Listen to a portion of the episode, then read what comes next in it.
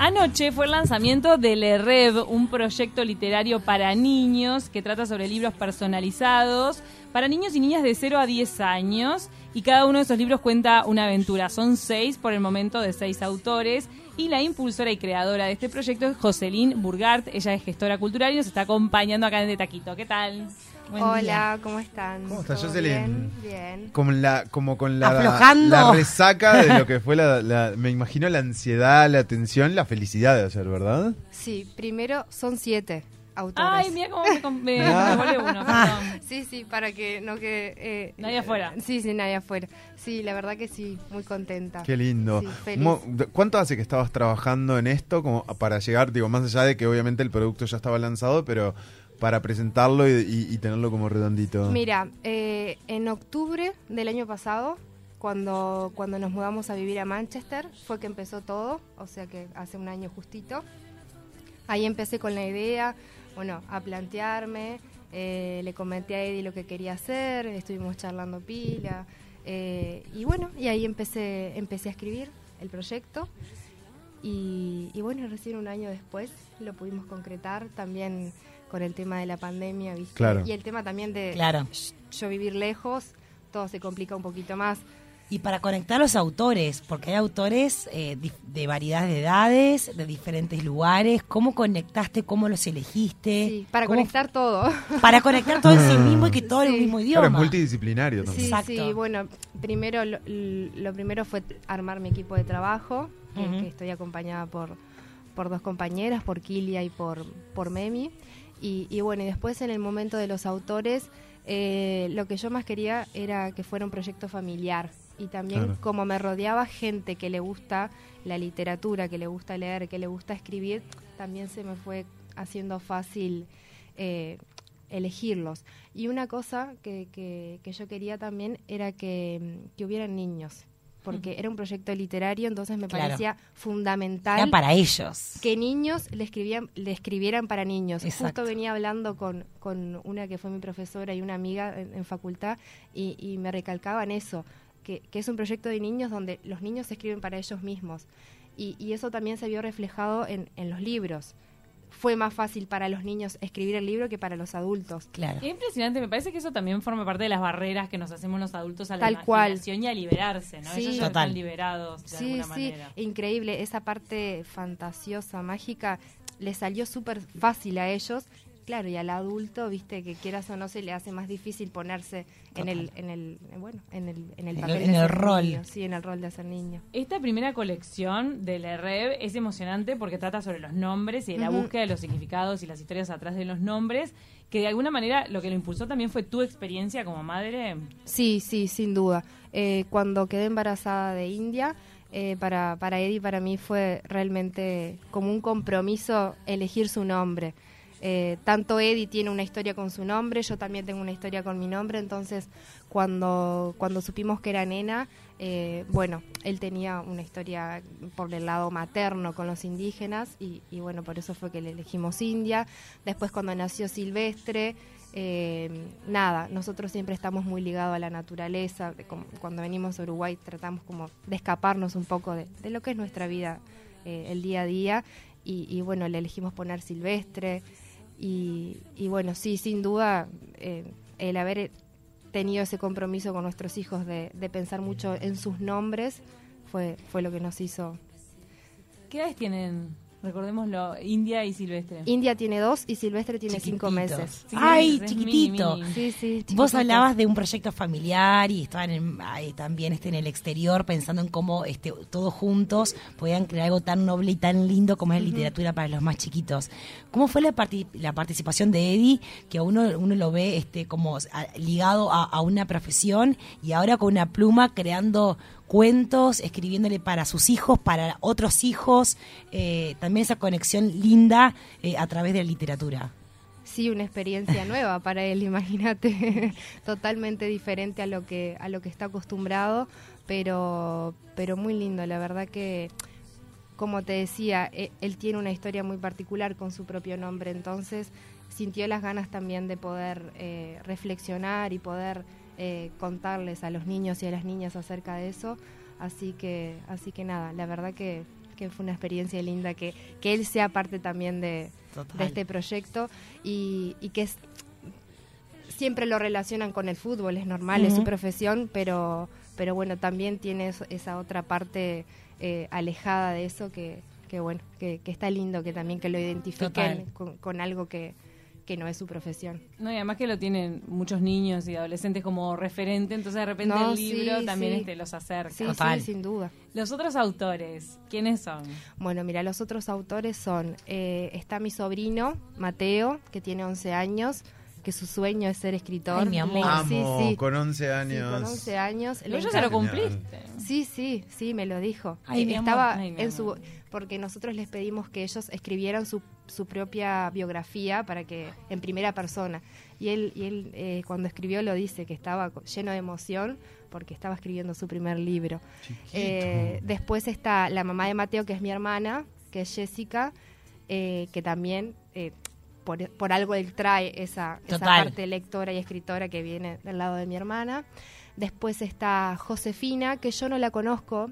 Josefina es la otra niña, que es una niña uruguaya que vive en México, que viene por lado de Quilia, que bueno, que también tiene siete añitos, pero le encanta escribir. increíble esos talentos. Sí, sí, sí. Y desde que le, la invitamos, fue sí rotundo y, y se comprometió. Después está Santino, que tiene 11 años, que Santino viene, viene del interior. Él vive en el campo, es conocido nuestro, vive cerca de nuestra casa. Y, y nada, su compromiso y su responsabilidad fue increíble. Fue, era como, no les puedo fallar. Me lo decía todos los días. Eh, después está Alejandro Korch, que es un amigo muy especial para nosotros. Y bueno, él es el único escritor profesional, digamos. Y Ahí Bueno, lo- Eddie. mencionaste todo, Santino, sí. sí, bueno, y Candela. Cande. está- Y justo Candela. estábamos hablando de Candela. Candela, que, que nada, que es una amiga que la conocí cuando, cuando vine a vivir a Montevideo y es profesora de literatura. Y, y bueno, ellos son los es divertido cómo autores. se conocieron con. Candela. Sí, con Candela nos conocimos en Dance hace 10 años más o menos. Estábamos repasando esa Sí, historia. estábamos- Claro, llegó y digo, pero yo, ¿por qué Muy con Candela? gracioso. Candela de San Carlos fue amiga mía toda la vida. Sí, a Cande y sí, empezamos la a, a conocí chusmear. ahí, sí, sí, sí. Eh, y nada, la verdad que fuimos construyendo una relación muy linda, Preciosa. la adoro, Candela. Y, y bueno, y cuando pensé en este proyecto, enseguida pensé en ella. Que eso tiene que ver también con tu faceta como bailarina, Sí, que claro. también sigue latente, así como esta nueva Sí, sí, eh, sí. faceta de emprendedora. Sí. También está esa bailarina ahí arraigada Sí, que en breve va a salir a la luz. Ya, lo- Ah. ya lo- Bueno, te- te bueno. compro- lo, lo estoy ventilando así en el sí. micrófono, pero Sí, estoy esperando que mi hija sea un poquito Mm. más grande y bueno, Y si te le acompañe. gusta- si le gusta bailar, que me acompañe. qué lindo. Divino. Sería Qué otro de mis sueños. Qué lindo. ¿Tu incursión en la danza fue en las escuelas de samba o, o no, antes? no, desde chiquita eh, siempre fui a clases de diferentes tipos de danza. eh, y bueno, y después el carnaval empecé más de grande, más adolescente. Destaque eras, ¿no? Sí, sí, era madrina de batería. Ah, madrina. nosotros tenemos pila de, influ- eh, de influencia de Brasil, como Claro. yo vivo en la frontera, entonces como nuestro carnaval es más parecido al carnaval de Brasil, no es tanto el, el carnaval uruguayo, entonces la figura era madrina de batería. ¿Ganaste premios? Sí, sí, gané. ¡Ay! ¿Qué tipo de trofeo? ¡Qué pillada! Sí, sí, ¿De sí. así de madrina de Sí, batería? madrina de batería, sí. ¿Varios años seguidos? ¿Era como que nadie te sacaba el título? Eh, Ah. sí.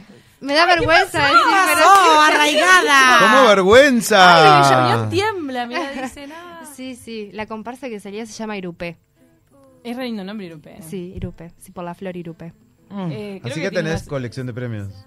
Bueno, Me imagino colección- que debe haber O una habitación donde Eddie tiene sus cosas, camisetas, premios y demás, y Vos la sabés que, habitación vos de sabés que siempre charlamos que, viste, que las camisetas de fútbol se las ponen en un cuadro Sí. y todo, y siempre le digo, bueno, cuando regresemos a Uruguay, yo voy a colgar mis trajes Obvio. en los cuadros. Me encanta. sus Claro. Qué zarpado los trajes que se ponen. Impresionante. Sí. Bueno, y tú- mi mamá los, tiene conservados eh, impecables, Ay, entonces no. siempre Ah, digo, genial. cuando, Divino. cuando tengamos nuestra casa los voy a, los voy a poner ahí. Qué lindo. Ah. Y cuando viniste a Montevideo te salió este trabajo de Dance, que era una serie. Hay mucha gente que tal vez no se acuerda, porque ya pasaron algunos años. Es una serie que hizo Canal 10, que apostaba mucho al exterior. Y entonces vinieron Juan Gil Navarro, Isabel Macedo. Sí. Y Sí, era un una academia montón de danza, sí. tipo fama. Sí, Estaba buenísimo, yo me lo re Tipo miraba. High School Musical, Sí, una cosa yo me encantaba. Yo que fama, bueno, está re. Bueno, Bueno, sí, pero está, similar. Y ahí eras del cuerpo de baile. Sí, ahí era parte del cuerpo de baile y fue donde conocí a Candela. Wow, qué divino.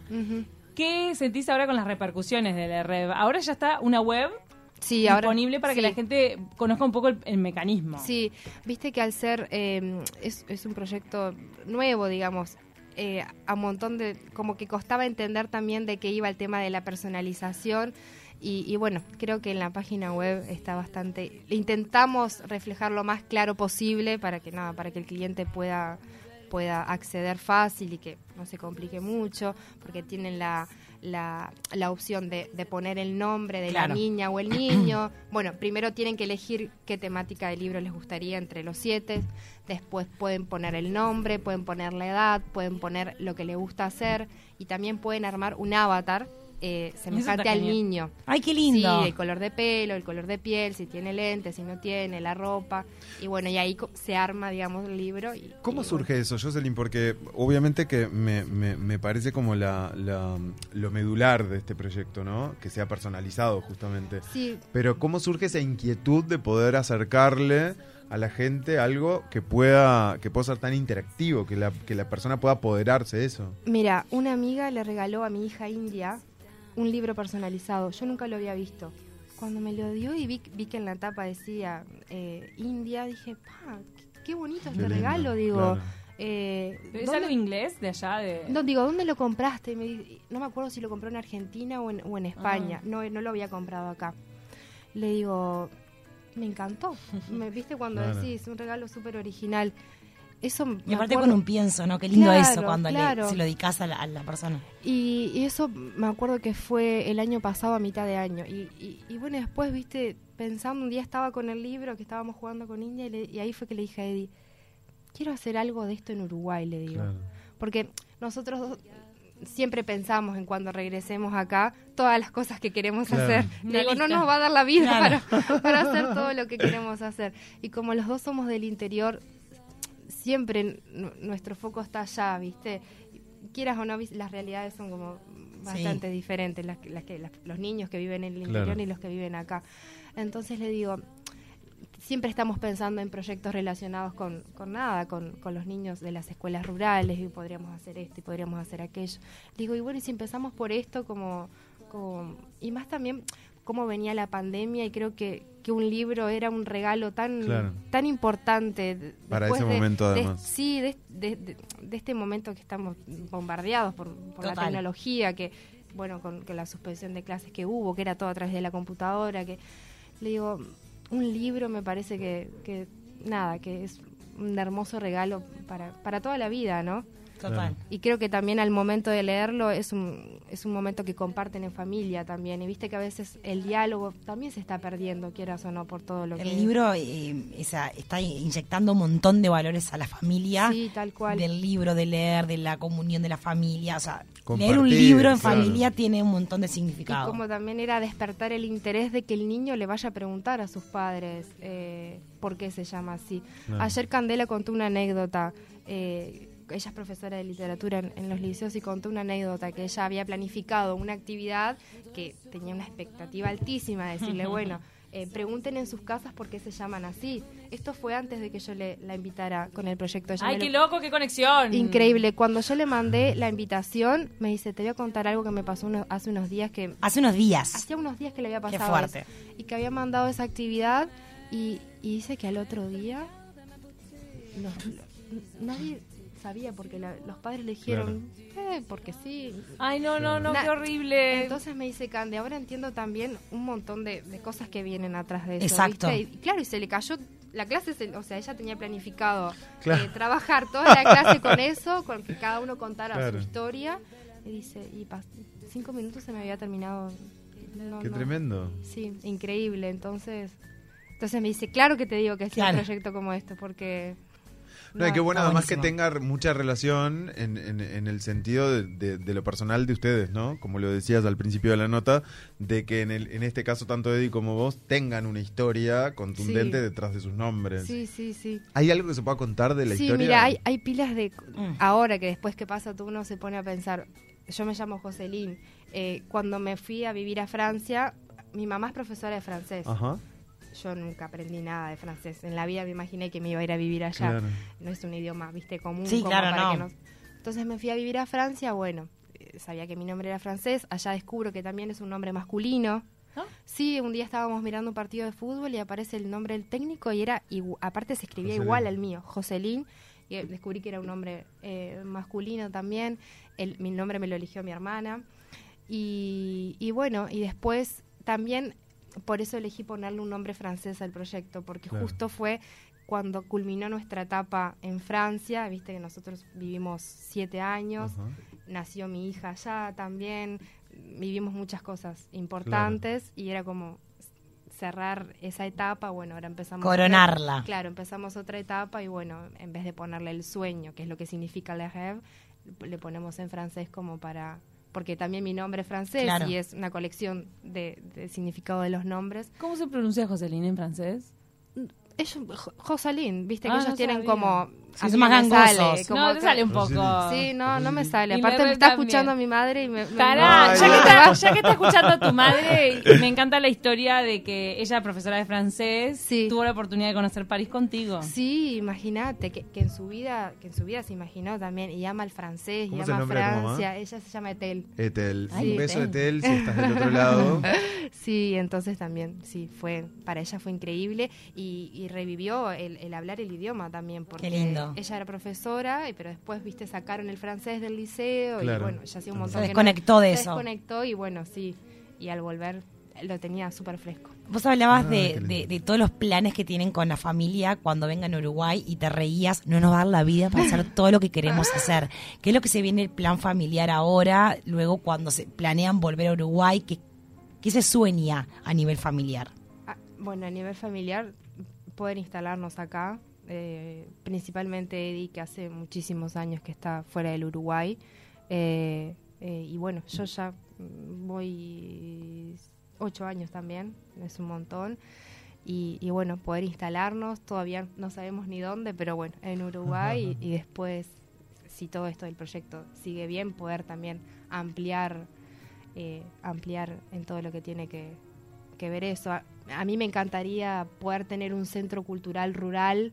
Ese es como mi, sueño, sí. digamos. Eh, ¿Sabes dónde?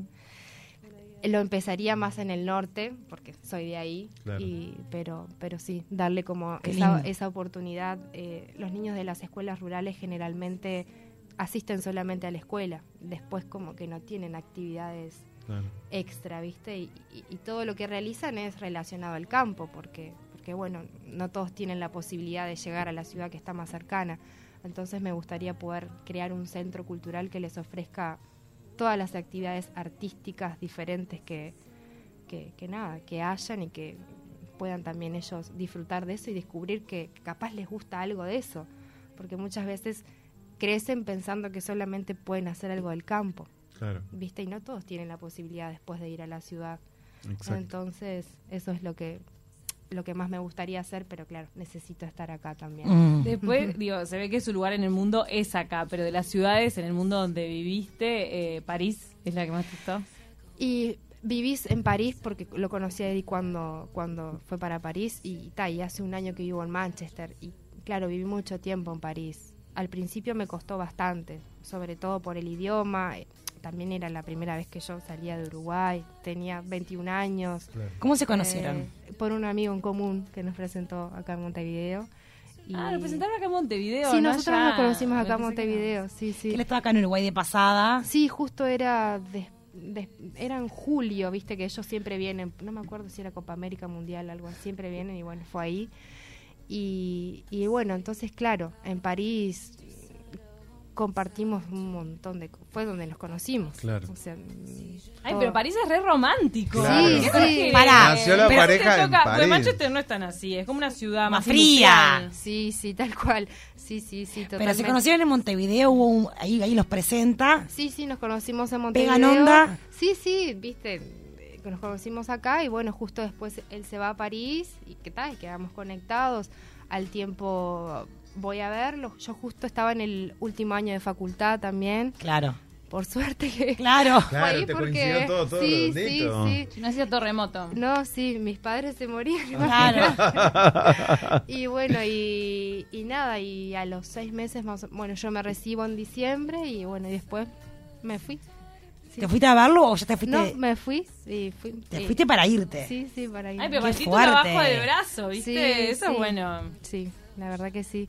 Y nada, entonces claro, con París tengo un cariño, un cariño muy especial. Pero también a nivel cultural, eh, sí, los todo, museos, todo. las calles, la, la ciudad, la ciudad es- yo no conozco muchos lugares en el mundo, pero para mí París es bellísima. Y la campiña francesa Es también es hermosa. Es rica la comida, ¿verdad? París es un lugar hermoso, pero también te vas como un poco para afuera y es... No, sí, Francia, claro. Francia, viste, es muy y la Torre Eiffel, no sé, Mm. yo pasa- no sé cuántas veces pasás por ahí, todas las veces decís, wow, es como. Qué belleza. Claro. qué belleza. Entonces, claro, quieras o no, después también vas creando tus vínculos, eh, te adaptás.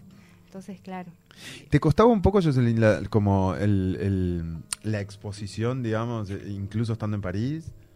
Sí, Cuesta yo un soy poquitito. bastante bajo perfil, digamos. Esta Claro. es la primera vez que, que estoy como expuesta, Claro. digamos. No, no, mm, me cuesta, sí, sí. Te vas a acostumbrar a hablar muy bien en público y nos está muchas mandando. gracias. Alicia dice, no la conocía y ya soy su fan. Muchas gracias. Es que ustedes dos, con Eddie, que bueno, que es eh, a quien ya conocíamos de antes, eh, comparten una esencia muy linda entre los dos, Muchas hacia lo simple, hacia lo conectado Sí. con la naturaleza, con lo, con lo verdadero y Sí. lo auténtico, que hay veces que no se ve. Exacto. Sí. Entonces por eso que es casi una rareza. Sí, sí, Y sí. es por eso que la Totalmente. gente lo valora tanto. Sí, tal cual. Eso, eso siempre nos dicen lo mismo. eh, y ahora también en, en Manchester siempre nos, nos están diciendo eso. eh, No, sobre todo en el ámbito del fútbol también. Aparte Viste porque que de el verdad, ámbito del fútbol es- eso. es, un ámbito bastante Deben ser como distintos. delicado, ¿viste? Claro. Entonces eh, también está bueno poder agilarte de eso y no olvidarte Claro. quién sos, de dónde venís, ¿viste? Y Eddie es lleva Total. la bandera de Es esto. maestro de eso. Sí, entonces es como también difícil que yo no sea así también. Es como que, bueno. Y tienen reuniones con, con, con los jugadores de la selección, se juntan con las esposas, conversan, tienen este un grupillo también, pues ellos son muy amigueros entre hay, hay grupillos ¿Sos son muy amiga de amigueros. Wanda? No, Asados. asados, mates, compartidos. Mira, con los de la selección, la verdad que con todo esto del coronavirus, viste, Claro. no- la última experiencia que compartimos fue en el Mundial de Rusia, después, bueno, después Claro. se vino todo esto. Todo eh, esto. Entonces, no, no tanto. ¿Pero Y- a Moscú también? Sí, fui a Lindo, Moscú, ¿eh? Sí, precioso, la Yo verdad. todo conozco de videos. Sí. Pero me encanta Moscú. Sí, sí, sí, eh, una experiencia increíble. Eh, y bueno, después sí, en Francia, como vivimos tanto tiempo, pudimos hacer un grupo. También había pila de, de, de gente argentinos, ¿viste? Claro. Que son bastante parecidos a nosotros. Y, y claro, y ahora en Manchester hace un año que estamos, entonces todavía como que... y Eddie, Eddie es el único uruguayo, bueno, toda la, toda la liga es el único uruguayo, no hay Claro. otro jugador uruguayo. Después no hay casi tampoco sudamericanos, digamos, entonces estamos ahí. No. Pero sí, bien, porque hay veces que el argentino es el hermano más cercano que tenés. Sí, Claro. claro. Claro, viste, entonces... Y, ¿Y no los hay niños ninguna- cómo se adaptan? Bien. Se adaptan, los son- niños son, que son tan chiquitos. A los que nos cuesta son a los niños son Claro. increíbles, a nosotros nos cuesta más. Claro. Se adaptan, porque así. son bien chiquititos. Sí, Después, son eh, que chiquititos. hacen Aparte el niño y- tiene la capacidad de adaptarse rápidamente Sí, a lugares sí, y costumbres y demás. Sí. Aparte ya- tus hijos ya son hijos del mundo, porque cuando nacen así, en esos contextos familiares, ya están muy lo tienen muy incorporado. Es como que capaz que uno que viene del interior, que cambió la vida No, de grande, claro, te es cuesta distinto, pero para los niños es normal. Sí. Nacieron así. Sí, para ellos es normal, tal cual. Sí, sí. Y para todos los niños que quieran su libro personalizado, recuerden que se pueden meter en la web, bueno, los padres también lo pueden hacer o quien se lo quiera regalar, a LE, lo voy a deletrear. Dale. l e r e v corta e punto com punto uy. ¿Vos decís V o B corta, Jocelyn? B corta, digo. ¿Viste? El otro día nos peleábamos con Tuque porque Nos Tuque le dice V. Porque se llama V. No, le En el de abecedario es un- Camila dice B corta, B larga. No, es V, B. Y la W, en España es la W. Para mí es más español decirle V. Le, le rev.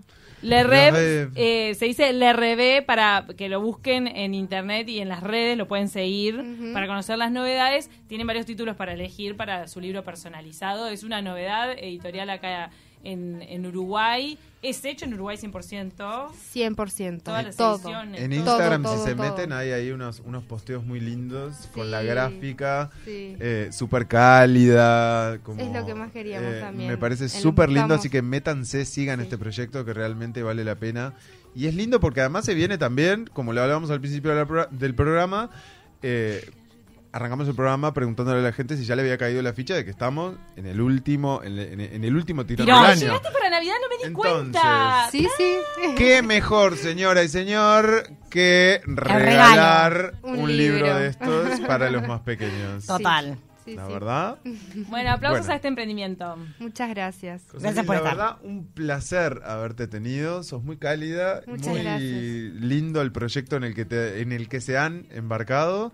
Así que el mayor de los éxitos. Mm. Muchas verdad. gracias, muchas gracias por la invitación. Saludo a todo el equipo de tus amigas y compañeras. Sí, gestoras, sí. también todas eh, Sí, compañeras a de clase. Kilia y a, y a Memi, María Emilia, y, y bueno, que son eh, que, que están ahí conmigo Al pie del en, todo esto. Sí, Kilia es, digamos, mi representante acá en Uruguay, mi, mi mano derecha, así que Divino. nada. Arriba. Gracias, trabajo Buena estadía acá en Uruguay. Bueno, muchas gracias.